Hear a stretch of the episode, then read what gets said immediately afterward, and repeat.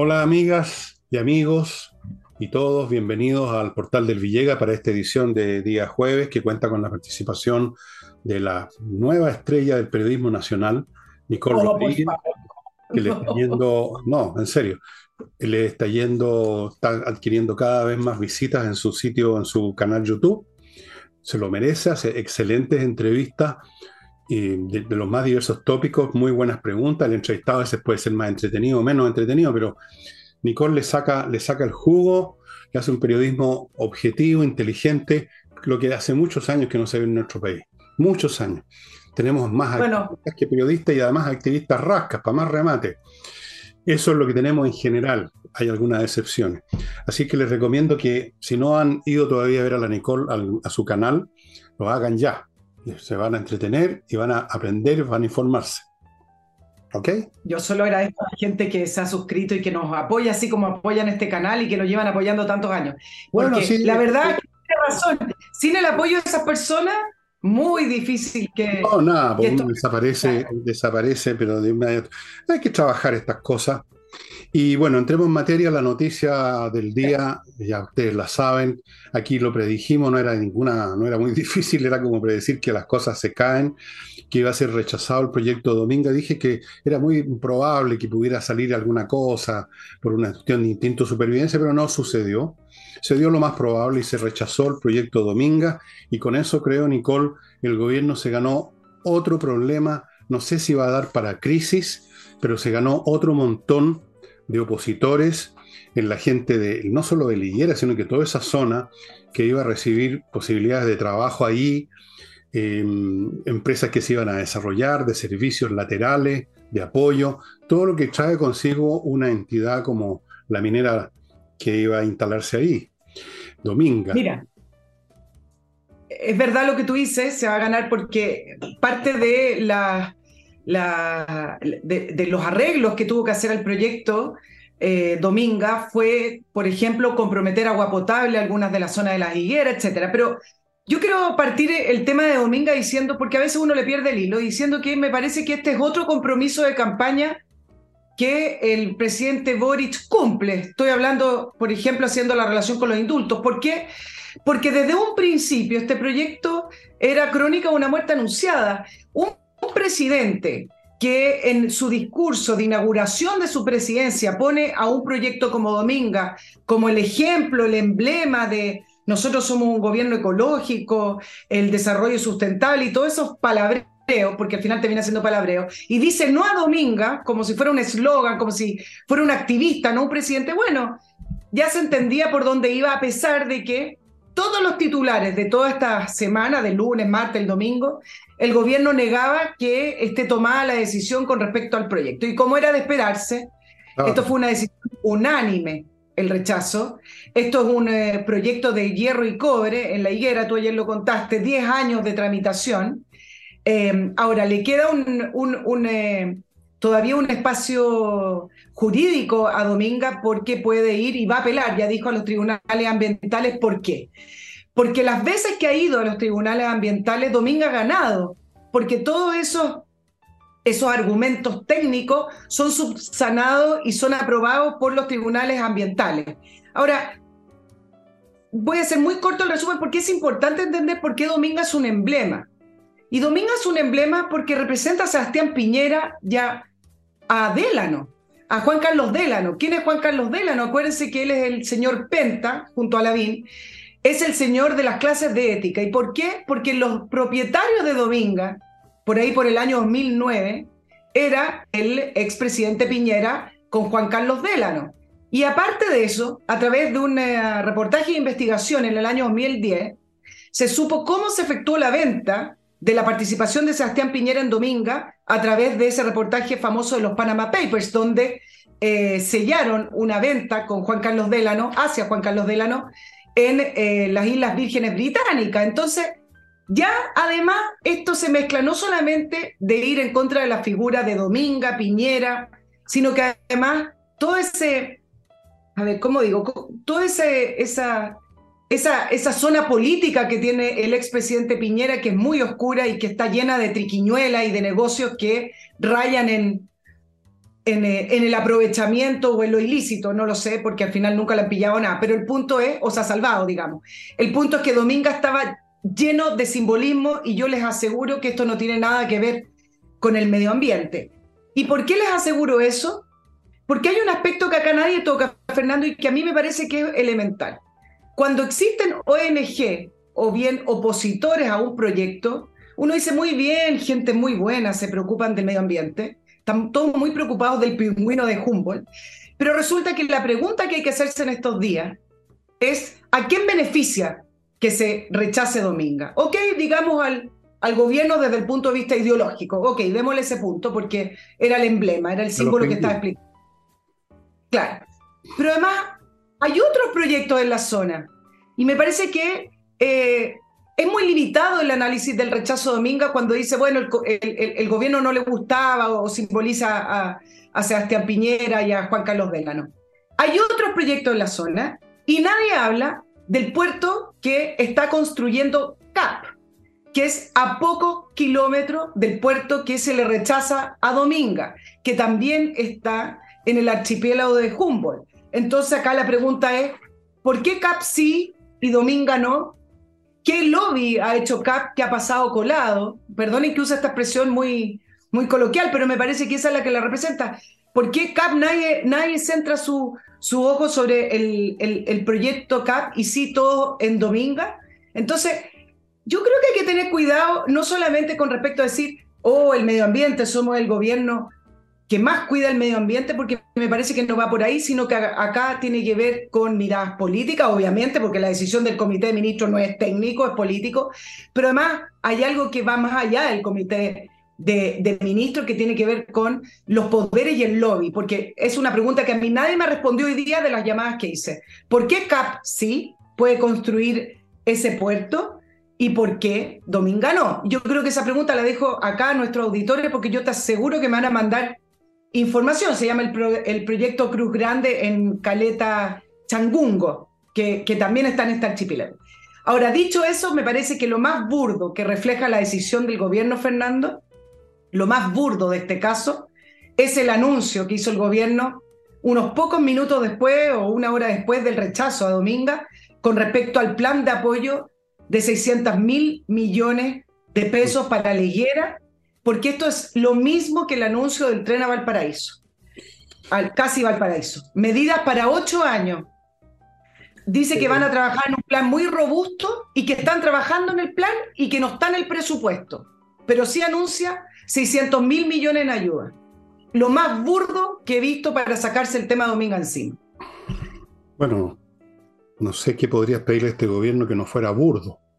una, han llegado a esa etapa del, el fracaso y la desesperación en que ya mienten de, en forma descarada.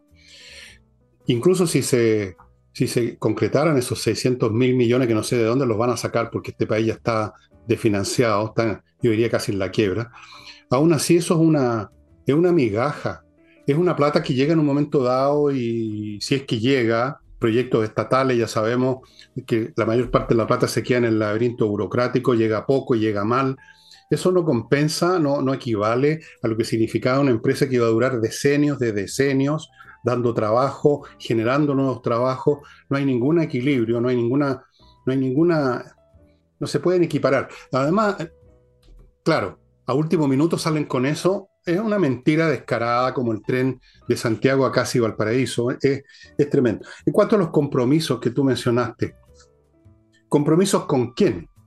Vale decir, valen los compromisos que se toman por puras razones electorales mezquinas y chantas y que se toman con respecto a un determinado grupo de chilenos que son los activistas del ambientalismo. ¿Vale eso más que el desarrollo de una zona completa del país que iba a beneficiar a miles de familias? ¿Vale más ese compromiso con, con las Greta Thunberg de Chile por el tema ambiental? ¿Vale más?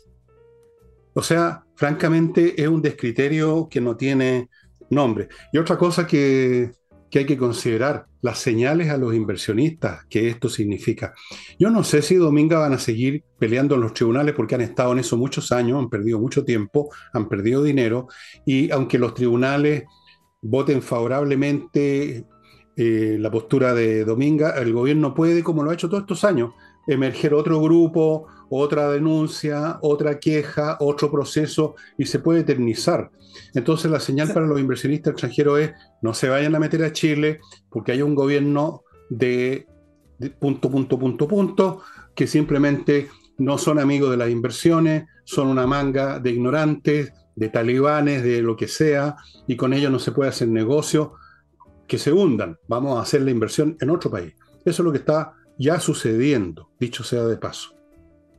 Claro, lo que, efectivamente, la mirada extranjera acá muy importante, sobre todo contrarrestando las palabras en, eh, en, el último viaje del presidente Boric que le decía a los, inversionistas extranjeros que vengan a Chile porque las reglas están claras. Ahora, la institucionalidad ambiental que tiene nuestro país no da para más.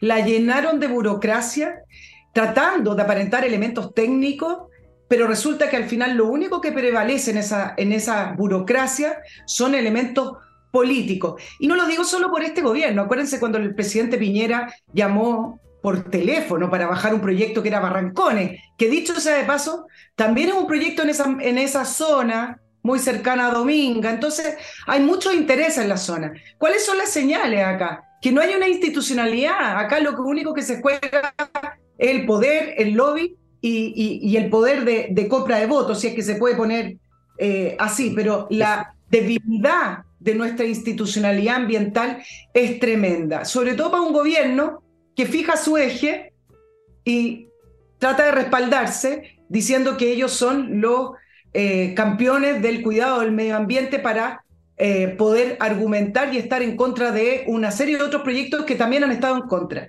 ¿Sabes? Te voy a decir lo último. ¿Sabes cuánto tiene pendiente por aprobar el comité de ministros que ha sesionado este año solo cuatro, este año, bueno, perdonen porque estamos recién en el 2023, pero desde que asumió este gobierno ha sesionado cuatro veces y tiene pendiente por aprobar 12 mil millones de dólares, porque el comité de ministros prácticamente no se ha reunido y cuando se ha reunido han rechazado. Esa es la institucionalidad que nosotros entonces, tenemos. Entonces, ¿para qué tenemos Ministerio del Medio Ambiente y un montón de gente haciendo estudios si después la cosa se resuelve políticamente en un, eh, con, el presidente o con sus ministros? ¿Qué clase? Esto no es una institucionalidad débil, es una institucionalidad inexistente, es una fachada, es como un decorado de un teatro, que si usted lo empuja se mueve porque es un cartón. O sea, no existe. La única función que cumplen esos ministerios, y agrego el Ministerio de la Mujer, que yo no sé qué es lo que hacen, el Ministerio del Medio Ambiente, no sé qué otros ministerios han inventado. La única función real es darle pega a los camaradas, ¿no? Pues. Eso es, eso sí que funciona. Y con buenos sueldos, ¿ah? El Estado está pagando buenos sueldos. Ese es una de las una de los pisos, digamos, del estado de bienestar, dicho sea de paso, el estado de bienestar para los burócratas del, del, progresismo o de quien sea. Eh, permítanme, estimado amigo, entrar a mi primer bloque, que lo inicio con Invierta Nusa. Ya saben, les he contado muchas veces, pero para que no se olviden que una empresa chileno-norteamericana está en la red, inviertanusa.cl, que si usted quería invertir en Estados Unidos no sabía ni por dónde empezar, bueno, empiece por ahí, le van a ofrecer más de 3.500 franquicias para que usted escoja montones de montones de opciones inmobiliarias. Una vez que usted escoge, le van a abrir cuenta en bancos norteamericanos, le van a conseguir créditos en esos bancos lo van a ayudar a constituir sociedades comerciales en Estados Unidos, lo van a orientar en ese mercado que usted todavía al principio no conoce bien y van a tramitarle visa de residencia si es lo que usted desea finalmente instalarse allá con sus negocios. Inviertanusa.cl. Continúo con kmmillas.cl, muy fácil, muy simple, el lugar donde le van a comprar las millas que ha acumulado con sus vuelos y que usted no va a usar y que en cualquier momento desaparecen. No se crea usted que puede tener indefinidamente esas millas guardadas porque de repente las empresas aéreas, por una razón bastante lógica, las eliminan. O si no, llegaría el día en que volarían gratis, digamos, para todo el mundo. Vaya a kmmillas.cl y véndalas a buen precio. Continúo con KME ERP, el software financiero, contable y administrativo para empresas de todo tamaño, que le sirve para saber un montón de cosas primero saber si está ganando o perdiendo, cosa que no es tan simple de ver, a veces es un tema contable complicado, hay cosas que a veces no se tabulan en la contabilidad y uno está haciendo agua por todos lados. Cuánto deben los clientes, facturación electrónica, revisa su estado financiero, controla stock de productos, otra cosa que se suele pasar por alto, procesa remuneraciones, montones de servicios. Se implementa este sistema en dos horas. Amigos, eche una mirada a KMERP. Y ahora en el plano de la seguridad, que en tanto nos interesa a todos, la seguridad financiera, por ejemplo, un mundo complicado este en que estamos viviendo, para que hablamos de Chile, compreoro.com le ofrece la opción de comprar oro y o plata físicamente hablando. El metal precioso propiamente tal, no una representación, no, el lingote, la moneda de oro o de plata con un 99,99% de pureza certificado por la Universidad Católica. Entren amigos a compreoro.com, ahí están las direcciones de los lugares donde se vende y adquiera esta póliza de seguro. Bueno, no sé qué más se puede decir de Dominga. Otro proyecto más rechazado, no es el primero, se nos han ido olvidando, pero hubo otro en el sur de Chile, a mí, también incluso se me ha olvidado exactamente qué era, pero era un proyecto grande que estaba vinculado con esto que llaman del hidrógeno verde, también se fue al agua, se han ido al agua y hay otros que no vamos a ver nunca que se fueron al agua porque nunca aparecieron, porque ya se corrió la bola en el mundo financiero mundial que en Chile no hay mucha amistad con la inversión privada. Claro, aparte que eh, a esta altura se perdió el respeto incluso a, la forma, a los límites para poder respetar la institucionalidad. Por ejemplo, la bancada del Partido Socialista se reunió con Ana Uriarte para solicitarle que se rechace el proyecto Dominga. ¿Qué tiene que hacer y qué tiene que ver la bancada del Partido Socialista para pedirle a Ana Uriarte que se rechace el proyecto? O sea, hay una intromisión política de, todos los ámbitos para poder dar un punto, porque Domingo al final termina siendo un punto, una bandera, una bandera política. A mí hoy me costó eh, poder ver los elementos técnicos con respecto a el cuidado del medio ambiente. Todos estos proyectos tienen externalidades negativas, pero también tienen muchas externalidades positivas. Ahora, si no se quiere tocar nada, nada, nada del medio ambiente, bueno, no hay proyectos nomás, porque siempre van a tocar algo. Pero hoy en día, con las tecnologías y con las leyes que hay en Chile, se nos olvida que hay leyes medioambientales y que son bastante rigurosas. Entonces, con esas leyes no basta. O sea, más encima, como lo que tú decías, hay que ir al comité de ministros. Pero entonces no se entiende si hay leyes que te obligan a, poder disminuir esa externalidad negativa, no se entiende que al final no, no, las consideraciones al final son aprobadas porque que el, pingüino acá, que, la estratosfera acá o lo que sea, la estratosfera. Pero el punto es que ya incluso se perdieron las formas. Así es que, eh, y ya se levantaron voces, hoy día escuchaba diciendo que hay que eliminar el comité de ministros, esto es como los indultos. Funcionó mal, hay que eliminar los indultos. Es más barato el comité de ministros, hay que eliminar el, el Ministerio del Medio Ambiente si no está cumpliendo ninguna función es un organismo de fachada como varios más. O sea, en general el Estado chileno es un, es un, Estado de fachada que ha ido siendo creado por razones a veces de imagen, por conveniencias para repartir cargos, como varios de los ministerios que se crearon desde Bachelet en adelante, pero que operen realmente para regular alguna actividad. Nada, la única cosa que funciona es impuesto interno porque nos, tiene, nos mete la mano al bolsillo, pero lo demás, ¿qué hacen?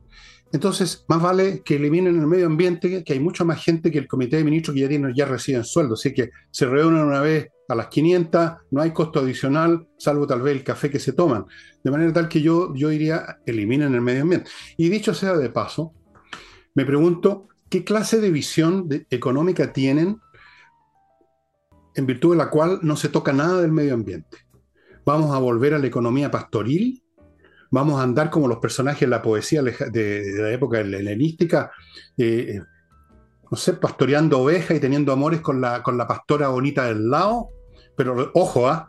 ojo, a propósito del medio ambiente, que, que las formas económicas más, más atrasadas, las más primitivas, son mucho más destructoras del medio ambiente. A propósito del norte, yo me acuerdo, y nunca se me olvidó cuando estudiaba estas cosas en el colegio, que ahora no se estudia nada, que el espino, que es una, una especie de arbusto casi arbóleo, arbóreo, que existía y era importante en el norte chico, desapareció por la... lo, cortaban para la minería del salitre, creo, u otras minerías, lo cortaban, lo destruían. Y si ustedes se ponen a examinar las actividades económicas más atrasadas, se van a encontrar con que la destrucción del medio ambiente es feroz. Al contrario, como dijo Nicole, es el progreso tecnológico que permite ir haciendo las cosas mejor. Pero yo no sé qué, qué, visión tienen en el mate, Nicole, qué clase de mundo económico nos quieren ofrecer donde no se toca nada.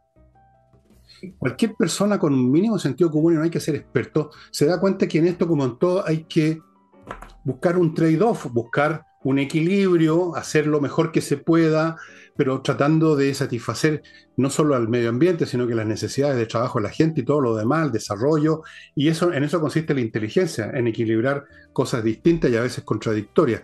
Pero estas personas no son inteligentes, simplemente son feligreses de una fe, una de esas fe, uno de los capítulos de esa fe se llama ambientalismo y al ambientalismo sacrifican todo. Desde luego sacrificaron ahora a miles de familias del norte. Sí, fíjate que yo lo veo más que en lo que creen, a mí me parece que es una conveniencia política, porque puede ser también. agarrado la bandera, yo no digo solo este gobierno, yo estoy hablando del progresismo internacional y de la izquierda internacional, a través del cuidado al medio ambiente, que, que todo el mundo eh, se suma, que todo el mundo le parece correcto. ¿Y qué es correcto? ¿Quién puede estar en contra del cuidado del medio ambiente y del desarrollo sustentable? Eso está muy bien. El problema es que a través del cuidado del medio ambiente y de normas muy rígidas, imponen una agenda económica. Cuando tú ves al gobierno, horas después, tratando de eh, invisibilizar, opacar, disminuir el impacto de la no aprobación en la zona de Dominga, diciendo vamos a tirar un plan de apoyo de 600 mil millones. ¿Desde dónde viene ese apoyo? No está contemplado en el presupuesto. Desde el Estado. Entonces esto es una visión de, ah, viene el papá Estado y el papá Estado va a ayudar, va a, ayudar a Liguera. no la empresa que a través de la extracción de hierro y cobre va a tener externalidades positivas porque en la zona va, a haber agua potable, va a pagar impuestos, sino que desde el Estado. Entonces aprovechan esa visión que la gente suele sumarse para poder imponer esta mirada de la economía. Mira, yo no sé eh, cómo se compone los motivos en la mente de estas personas, pero la ideología juega un papel importante. Si no estuviera toda esta ideología, el ambientalismo no operarían igual para buscar sus intereses o sus fines económicos y políticos. Es importante el sistema de ideas que eh, funciona en la cabeza de la gente para justificar, para legitimar, para orientar en buena parte sus conductas. Además, en todo caso, aquí no va a llegar el Estado a hacer ninguna de esas cosas porque esto es un volador de luces nomás. ¿Qué va a llegar? ¿De dónde? ¿Qué 600 mil millones? ¿Qué plan? ¿Dónde está el plan? Muéstrenlo. O me van a decir que recién lo empezaron a hacer. Entonces, es pura mentira. Yo creo que no tienen ni siquiera un plan. Yo creo que no saben qué tipo de economía es la que están pensando. Usan solamente eslogan, una economía que respete el medio ambiente. ¿Y qué significa eso? ¿Cómo se, cómo se concreta? Una economía que sea igualitaria, que sea equitativa. Eh, ¿Qué quiere decir equitativo? Que todos tenemos que ganar igual, que el tipo genial que cubre algo o que hace algo igual que el patán que anda con un carrito, no sé, haciendo qué cosa. Entonces, no hay, no hay nada más que eslogan, o sea, ideología. Las ideologías son una suma, un catálogo de eslogan, Nicole, y ellos funcionan con eso, básicamente. Yo creo que ni siquiera les alcanza para que haya unos intereses medio extraños, medio sinuosos, medio astutos detrás, no les alcanza el mate para eso. Y, bueno, en fin, lo peor para mí, porque esto de Dominga estaba liquidado hace tiempo, es la señal que da a otros inversionistas potenciales, los que trataron de conquistar en ese viaje a Estados Unidos. Flor, flor de demostración les acaban de dar a esos inversionistas de las reglas del juego en Chile. Exacto, porque, eh, insisto, no se trata acá de Chile demuestra que cuida el medio ambiente, sino que Chile está demostrando que no tiene una institucionalidad seria. ¿Cómo se explica también que en el anterior comité de ministros hayan renunciado el comité de, perdón, los ministros económicos de Bachelet por eh, cierto, eh, cierta manera de llevarse a cabo el comité de ministros de la época en el 2017 para que se rechazara y renunciaran, ¿se acuerdan? Bueno, y la Corte Suprema anuló esa decisión del comité de ministros y por eso se volvió a hacer ahora. Ahora, mira las señales, mira la agenda económica que tiene el gobierno para el 2023, la agenda legislativa, aparte de la reforma tributaria con el royalty minero. tiene las 40 horas laborales, la reforma previsional que afecta además los salarios y afecta, por supuesto, que la contratación. Mira cómo comenzamos, el IVA a los servicios.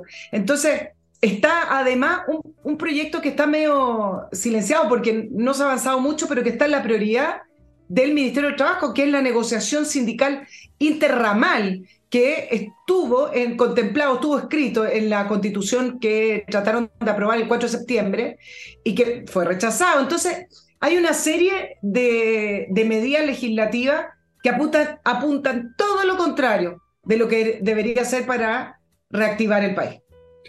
¿Cuándo esto va a generar una crisis, otra crisis más como la de los indultos, pero todavía más grande, una crisis económica que va a afectar no solo digamos, el buen juicio de los ciudadanos que les cargó ver salir a delincuentes a la calle, sino que les va a afectar su vida, su, la mantención de su familia. ¿Cuándo termina esto? ¿Cuál, ¿En qué momento? Porque viene, lo veo venir, y hago esta predicción como he hecho otras, ve, viene una crisis institucional que va a poner a este gobierno pendiendo de un hilo. Y eso va a ser no por obra de unos conspiradores, de la CIA, sino que por obra de ellos mismos. Porque como comenté ayer, como, como decía un señor, no es que sean arrogantes, que son huevones. Bueno, cuando uno es huevón y se pone a hacer algo, va a dejar las cosas mal hechas y va a sufrir, va a tener que pagar el costo. Así que yo estoy, estoy por plantearle a la gente una, que hagamos un sorteo, una apuesta, hagamos un, juego. ¿Qué creen ustedes que va a ser la próxima coyuntura crítica? ¿Cuál va a ser la que va a llevar las cosas a un punto final o de punto y coma por lo menos? ¿Cuál va a ser? El lado económico probablemente. Y de aquí yo diría a todo reventar a seis meses. Estas cosas ocurren. Ocurren, estimado amigo. ¿Y por dónde va a estallar? Va a haber un movimiento en ahora en la zona norte por lo de Dominga, no creo. Va a haber un movimiento en otro lado, va a haber un paro de no sé quién, van a haber eh, esta vez sí movilizaciones de verdad y no preparadas por el Partido Comunista con meses de antelación como hicieron para la insurrección. Te está por verse. Abro las apuestas, estimados amigos. Claro, el problema de, la, de las crisis económicas para gobiernos como este es que finalmente terminan convirtiéndose en gobiernos populistas, como en Argentina. Entonces, vamos emitiendo bonos y por último dirán, el próximo gobierno la inflación eh, y el deterioro de la economía. Veamos, porque es una de las amenazas para gobiernos que no ven en el crecimiento la fortaleza de la economía, sino que redistribución y dependencia del Estado. Y eso tiene un límite, eso no va a funcionar ya, eso ya está gastado. Cuestión de ver lo que pasa en Argentina, eso está totalmente gastado. Eh, la, razón que no se ha derrumbado Argentina institucionalmente es por razones que no voy a mencionar aquí, porque no quiero que me lleven a una corte o alguna cosa. Pero en Chile esas razones no existen y la crisis cuando se presente no va a encontrar ningún soporte que es el que encuentra por el momento el gobierno argentino en Argentina. No voy a ir más, ustedes hagan las, saquen las conclusiones. Voy ahora a... Ya, Nicole, aguanta un Edifito, amigos un software para la administración de edificios que es un exitazo en toda América Latina. Miles de edificios se atienden a sí mismos, los administradores, los comités de administración, etcétera, las empresas que se dedican a administrar usan este software Edifito que realmente trata integralmente todos los temas relacionados con un edificio, desde el pago del personal, la mantención física, todo, todo, todo, todo. Un edificio abarca muchos aspectos. Edifito, Continúo con autowolf.cl, la empresa que va a su casa a arreglar la carrocería de su automóvil, se la deja como nueva y en un día, frente a sus ojos, de forma que usted ve lo que están haciendo y por lo tanto la calidad por necesidad tiene que ser óptima y de hecho tan óptima es que ellos garantizan su trabajo un año, me parece, si no es más. Averigüelo en autowolf.cl y termino este bloque con KM Ticket, el outlet para sus pasajes aéreos simplifíquese la vida, estimados amigos. Vaya a KM Ticket, cotice ahí su próximo vuelo y siga a KM Ticket en Instagram y participe en el sorteo de un viaje, de un pasaje, de un pasaje, no del viaje, de un pasaje a Río de Janeiro. Ya, Nicole, ¿qué quería contarnos? Solo decir un comentario con respecto a Argentina y que también lo voy a comparar con Perú. Eh, voy a decir algo bien políticamente incorrecto, pero para otro programa lo, lo analizamos. que además de por qué no hay un desplome de, por ejemplo, la economía argentina o en el caso de Perú, que tiene problemas políticos, problemas institucionales, es porque tanto la economía de Argentina, no son iguales, ¿ah? por favor no me lo tomen literal, tanto la economía argentina como la de Perú están menos institucionalizadas son economías que son menos formales que la chilena, es decir, incluso hasta sus propios servicios puestos internos funcionan de una manera bastante más básica de lo que funciona en Chile. En Chile la economía está totalmente institucionalizada, están los servicios conectados, por lo tanto la economía es muy sensible a las crisis políticas y a las crisis institucionales. Muy distinto a la situación de Argentina, que hay como una economía paralela. Eh, tiene otro nombre, pero no lo voy a decir acá pero funciona, digamos. Eh, eh, eh, hay otra base que funciona. En Chile no es así. Y esa es la diferencia de por qué nos impacta más directamente. Bueno, en todo caso, si me permite, hay otro tema aparte de Dominga que está haciendo crisis, porque hay, varias crisis que están en distintos grados de cocción, digamos. Y es la, lo de la seguridad a ver, en los últimos dos o tres días mataron un detective, mataron una persona al pie de Santa Lucía, eh, los asesinatos, los baleos, los, ajustes de cuenta, ahora los raptos, los secuestros, eh, ya es, es, algo que simplemente la gente no está saliendo. No sé si ustedes se han dado cuenta que en las noches, a partir de cierto momento, las calles quedan peladas. Vayan a preguntarle a los restaurantes cómo, cómo, cuánto público está llegando en la semana o incluso los fines de semana. Eh, todo se ha deteriorado enormemente por el tema de la seguridad. La gente tiene miedo de salir en la noche, simplemente, porque en cualquier momento le llega un balazo. Y la justicia podría darle, contarle una historia que ustedes no la podrían creer, del grado de imbecilidad de algunos fiscales a una persona. Esta historia real, me la contó una persona que viene cada dos tres meses a buscar libros a mi casa libros que yo no voy a usar para repartirlo en algún lado. Estaba en un camión repartiendo algunos regalos, alguna cosa para diciembre, los asaltaron, le metieron un balazo en el costado. Afortunadamente el hombre no murió, por supuesto, por eso me contó la historia. Detuvieron al que hizo el disparo y lo dejaron libre porque como estaba en el hospital este, este joven, no pudo ir a declarar, así que el fiscal lo dejó libre. Ese es el tipo de justicia que tenemos en Chile. Entonces, bueno, tenemos una moneda que suelta delincuentes con el, porque es un compromiso, porque son jóvenes luchadores. Entonces, esta situación también va a llegar a un punto crítico que va a producir algún efecto, no sé cuál puede ser, pero no es, no es no crean ustedes que esto se va, a seguir indefinidamente igual. Va a ocurrir algún evento que va a producir efectos como lo del indulto. El indulto era un evento que produjo efectos que siguen hasta este momento produciéndole un enorme daño al gobierno. Tal como están las cosas con los delitos, podemos esperar cualquier cosa, estimado amigo. Claro, justo te iba a decir eso. ¿Qué, qué tan distinto podría ser ese juez que lo dejó libre a ese delincuente?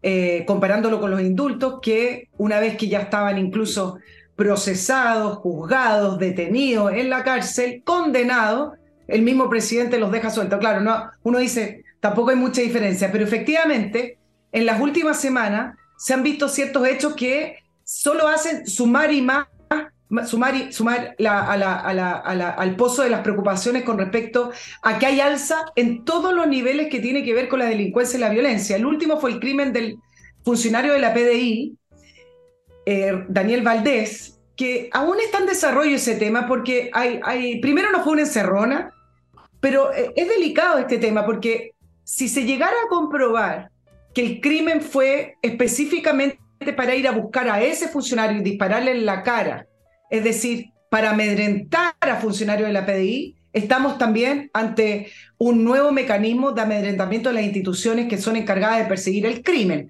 algo que en Chile no lo, no lo habíamos visto. Em, homicidios al alza, 43%, secuestros, cosas que en Chile no se veía, que solo escuchábamos con respecto en Ecuador, en México, en Venezuela, en Colombia. Ingresos de bandas criminales que ha estado durante todo el año y ahora además se suma el que se filtró que hay una investigación con respecto al ingreso de pandilla, la famosa pandilla de los maras que viene de El Salvador. y en esta hay una comisión especial de investigación eh, sobre criminalidad que se formó en el Parlamento en, diciembre, que se le preguntó a policías de la PDI acerca de esto y pidieron una sesión secreta que se va a realizar el lunes. Entonces, tenemos acá una, tenemos acá una situación en la cual ante la debilidad del país y sus instituciones, el crimen, que en el globalismo el crimen es internacional, es decir, si no pueden operar en El Salvador porque Bukele los está persiguiendo, van a buscar dónde operar porque hoy en día con las conexiones no necesitan estar en el país de origen. Entonces las bandas buscan, el narcotráfico busca, el, crimen organizado busca, y Chile se ha convertido en eh, como estos lugares un paraíso porque tenemos tierra prometida de los delincuentes. La, tierra prometida porque no se ha hecho nada y porque se han debilitado las instituciones. Y entonces qué, qué ha respondido el gobierno por ejemplo hoy día dime. Yo, te voy a decir lo que ha respondido el gobierno porque lo ha hecho tres veces seguida el señor presidente de la república. Me lo recordó una persona con cuando hubo el problema de los incendios en Valparaíso que seguramente fue intencional le dijo vamos a buscar vamos a mover cielo, mar y tierra para encontrar a los responsables.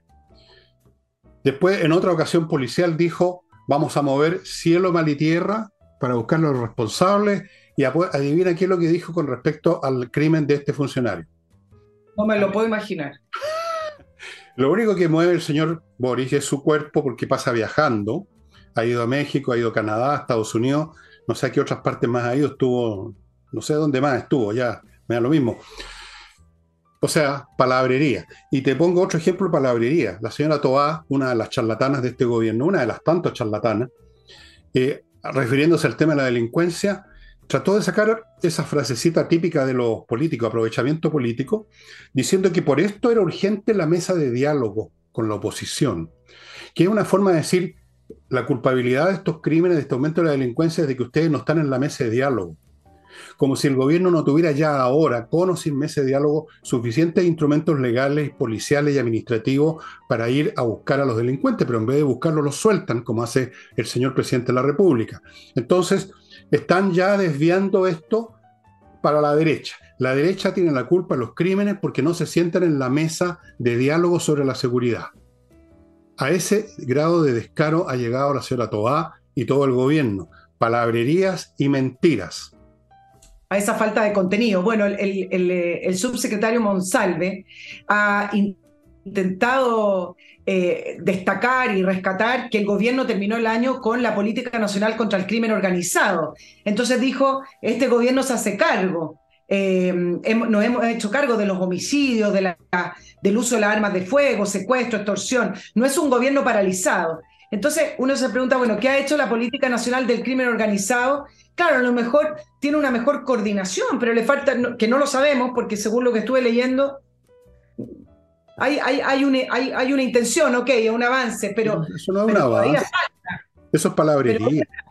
Y, y, el, y, lo otro donde está dándose vuelta el, gobierno es en esta mesa. Entonces acá la pregunta es, ¿qué es lo que tiene que hacer Chile Vamos? Porque ¿se tiene que volver a sentar a la mesa o tiene que seguir fuera de la mesa por lo ineficiente y fructosa eh, que termina siendo. Y a mí me parece, buscando hoy día algunas opiniones, que dado el aumento y la importancia que le da a los ciudadanos a la seguridad, y la criminalidad y la urgencia en la que estamos, me da la impresión de que Chile vamos, le va, van a tener que volver, pero van a tener que volver, y acá yo hago un paréntesis. No, no porque sirva, yo sé que tú ibas a decir que no, pero déjame plantearte el, el punto. No porque sirva, porque el gobierno gana tiempo, sino que tienen que volver con una agenda, no para sentarse, sino que para exigir que se aprueben ciertos proyectos no, necesitan ponerles urgencia. No necesitan sentarse en una mesa para hacer una exigencia. De hecho, le hicieron ya sentar, al salirse de la mesa, no al sentarse en la mesa.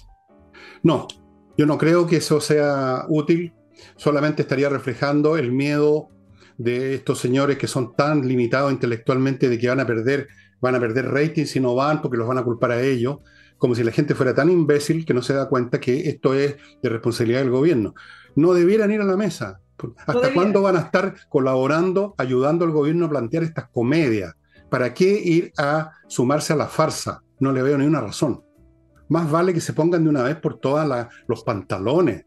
Si ya, ya los violaron bastante, deberían ir a comprar hipoglós incluso. pónganse los pantalones y no vayan a esa mesa, hagan las demandas y el público va a poder ver las cosas. Y aún la gente más necia se ha dado cuenta de lo que está sucediendo en Chile, de cómo se nos miente, de cómo se hace comedia.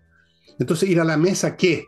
A darle otro balón de oxígeno al gobierno para que pueda proyectar la imagen de que está haciendo algo, que hay una mesa que está funcionando. ¿Funcionando para qué?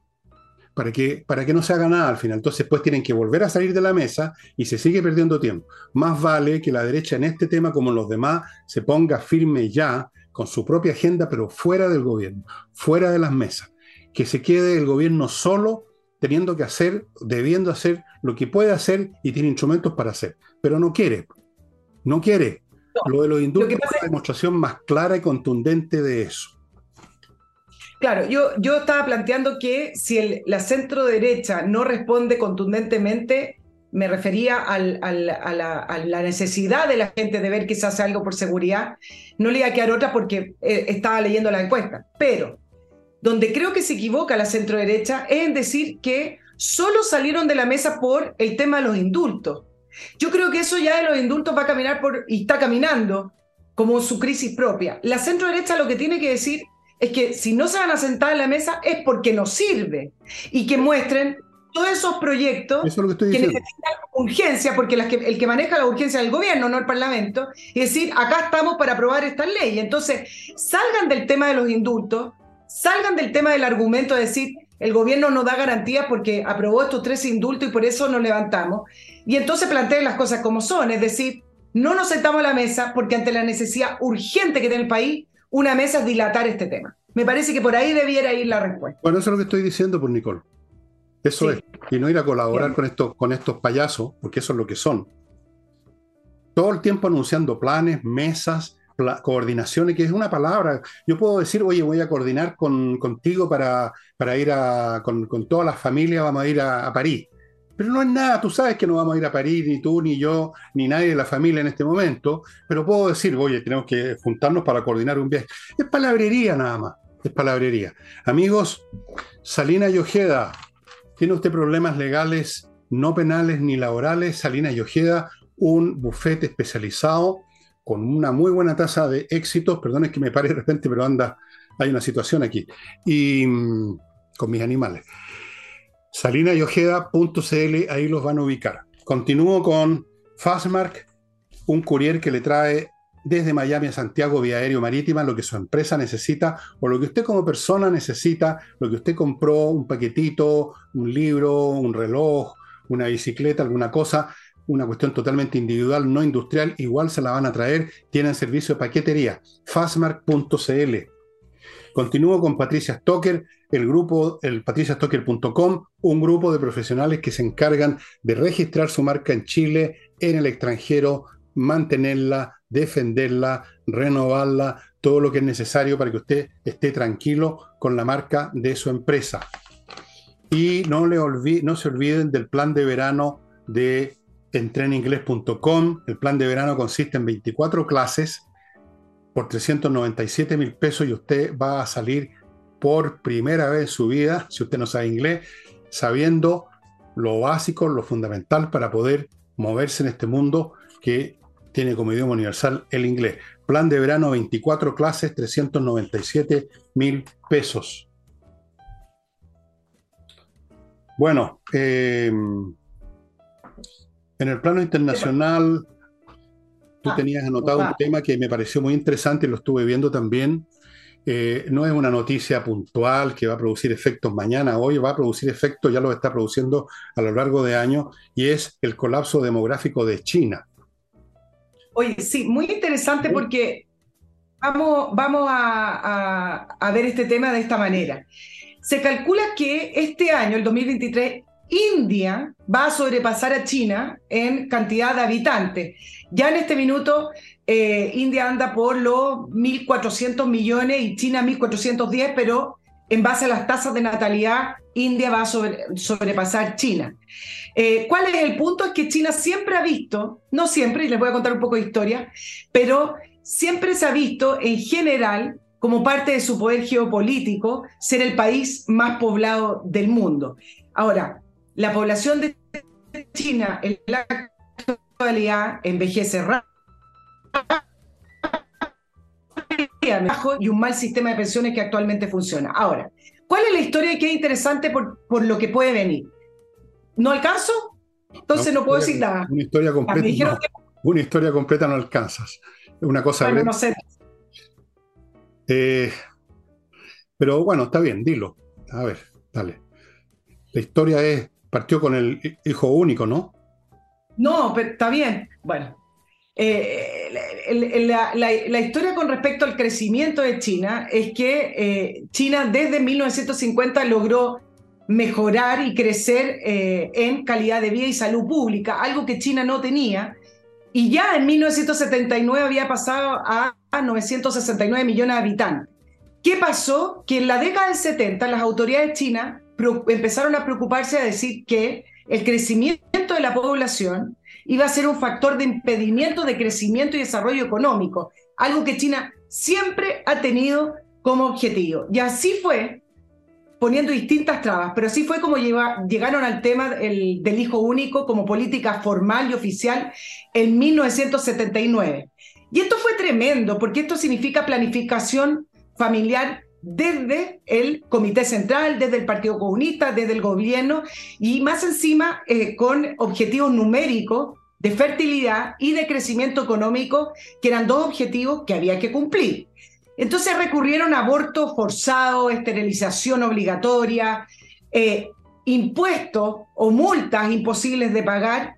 Y también se produjo un desequilibrio que es interesante, Fernando, porque hubo abortos selectivos, es decir, la gente prefería hombres porque iban a ser más parte del capital de trabajo eh, que mujeres. Esto al final lo que provocó efectivamente fue la baja de natalidad y en 2013 ya anunciaron que la gente podía tener dos hijos con ciertas condiciones y oficialmente eliminaron la política de un hijo el año 2016. ¿Qué pasó? Que incluso eliminando eso, no aumentaron las tasas de natalidad y el 2021 oficialmente declararon que ahora es la política de tres hijos, aumentando eh, los beneficios para las personas que tuvieran. ¿Qué pasó? Nada. China tiene una tasa de natalidad de 1.1 y las tasas de reemplazo, para que ustedes hagan una idea, es alrededor de 2.1. Chile tiene 1.7 a propósito de la discusión previsional. ¿Qué es lo que se teme? Y con esto termino. Viniendo de un partido comunista, de una dictadura, de un sistema totalitario, se teme que, empiecen nuevas políticas de planificación familiar, pero al revés, que hagan retroceder los derechos de las mujeres y que existan políticas forzadas de natalidad. ¿Por qué? Porque Xi declaró que parte de su objetivo es fortalecer la familia para revivir la nación china. Y puso un ejemplo, si no se revive la nación china, entre comillas, para el 2060, el, más del 30% de la población china va a tener más de 60 años. Todo esto con una India que acecha China. Y entre paréntesis, eso no van a lograr nada. Hay precedentes históricos que se remontan a la época del Imperio Romano, donde por primera vez se tocó este punto. Son irreversibles estos procesos demográficos. Una vez que la gente decidió, normalmente por razones económicas, muy importante en China fue el caso de la urbanización. Los, para el campesino, aquí voy a simplificar, los hijos son un capital de trabajo. Para el que vive en la ciudad, empieza a convertirse en un problema. Empiezan a, a primar los intereses cuando uno eleva su nivel económico, los intereses personales, la carrera, los gustitos, el hijo empieza a convertirse en una responsabilidad y eso no se puede echar para atrás. En la Roma imperial, el, primer emperador Augusto, que ustedes pueden leerlo en la historia, eh, trató N veces, después también el emperador que lo siguió, em, Tiberio, trató formalmente con castigos para uno, premios para otro, de cambiar el proceso, no hubo manera, y pasó lo que está pasando, lo que pasó en Europa, lo que está pasando en España, en toda Europa, que tienen que importar gente, tienen que importar gente. En el, imperio eran las, hordas bárbaras, más que invasión eran inmigraciones en gran escala, a veces armadas, a veces pacíficas, a veces violentas, pero eran inmigraciones de poblaciones completas, porque estaban vacíos los campos, porque la gente no se reproducía, no había incentivo, no había razón. Eh, eh, y cuando esto llega a ocurrir, Nicole, no hay manera de pararlo. China no va a poder parar este proceso de este verdadero suicidio demográfico, porque esto fue un suicidio. Ellos formalmente, no por un proceso indirecto como la urbanización, formalmente apretaron el gatillo con esto de la política de un hijo y ahora se encuentran con los resultados que están envejeciendo con una velocidad catastrófica. Esto es una catástrofe demográfica y China no lo va a poder eh, arreglar. Claro, bueno, el, avance de los derechos de la mujer y sobre todo los intereses de la mujer. Si hicieron una encuesta en China si les interesaba tener hijos y las mujeres decían, no, yo prefiero mi desarrollo profesional. Eso. por un lado. Pero mira lo que están haciendo, incipientemente. Y la pregunta ante lo que tú decías que no van a poder es cómo, cómo, lo va, cómo va a lidiar finalmente una dictadura donde están acostumbrados a las planificaciones y a obligar a la, a la población. Si lo juzgamos por el COVID-0, que hasta el último minuto quedaron hasta la corona la población y empezó a salir a protestar igual, bueno, digamos que incluso obligando a la, a la población a esta altura del siglo XXI no está resultando. Pero el, el punto es que mira lo que hicieron con algunos juzgados en algunas zonas rurales y en algunas zonas urbanas también, están impidiendo algunos divorcios. ¿Para qué? Para obligar que las mujeres permanezcan en familia y así tengan mayor aliciente para tener hijos, pero no está funcionando. Eso no puede funcionar porque tendrías que llevar a las mujeres obligadas a que las, a que las, a que las preñen, ponerlas así como, en un, como, lo, como hacen los granjeros con los animales. Entonces las ponen ahí de espalda en una cama y que vayan pasando los caballeros. Tendrían que llegar a ese extremo. ¿Cómo tú obligas a una mujer a tener hijos? cuando ya decidió internamente que no, que le incomoda, que no tiene ganas, que la carrera, que su plata, que voy a gastar, que el departamento es muy chico, mil razones. Tú no vas a cambiar eso. Y el hecho de que hay un tope en las capacidades de los estados para controlar a la población lo acaba de dar precisamente China con el tema del COVID. Empezaron estos motines en cierta escala importante y tuvieron que revertir completamente, pero en 180 grados, la política COVID y ahí están. Así es que, amigos, amigas, les cuento ahora una cosa muy importante para usted que quiere vender su inmueble y no ha podido, la corredora que tiene no le funciona, pasan las semanas, los meses y sigue ahí con el letrero que dice se vende. Póngase en manos de Ángel Hey, el corredor más eficiente, más rápido de Chile por los métodos que utiliza totalmente innovativo, es capaz de venderle un iglú a un esquimal, Ángel Hey.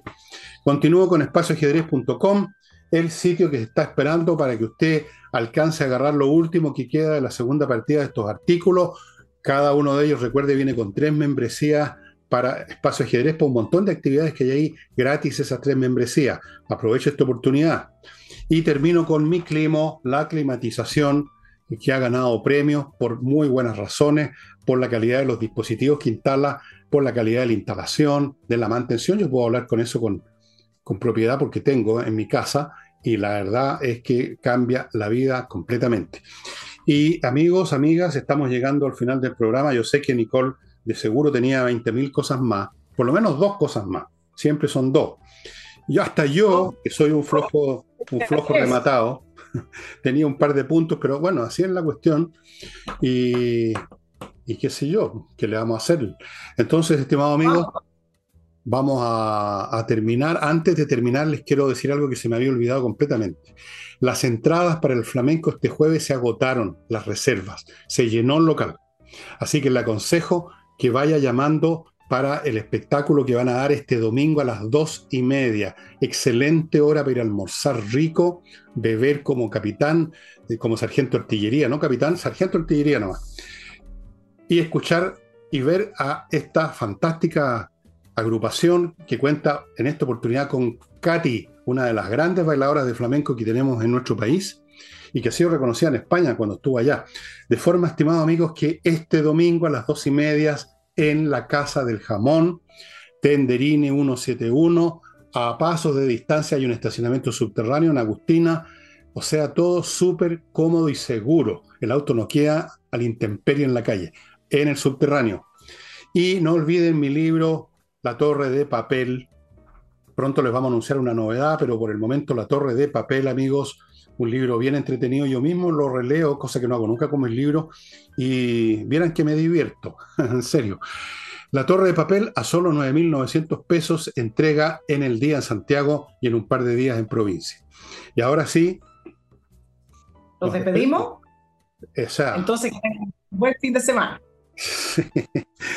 Sí, estimados amigos, buen fin de semana. Adelantado lo da la Nicole porque no, no la vemos hasta el lunes. A mí me ven mañana con los temas nacionales y el sábado estoy empezando a pensar en esto de la social, del socialismo democrático, en qué consiste esa payasada que todo el mundo menciona con lágrimas en los ojos. Sería entonces hasta mañana. Chao, chao.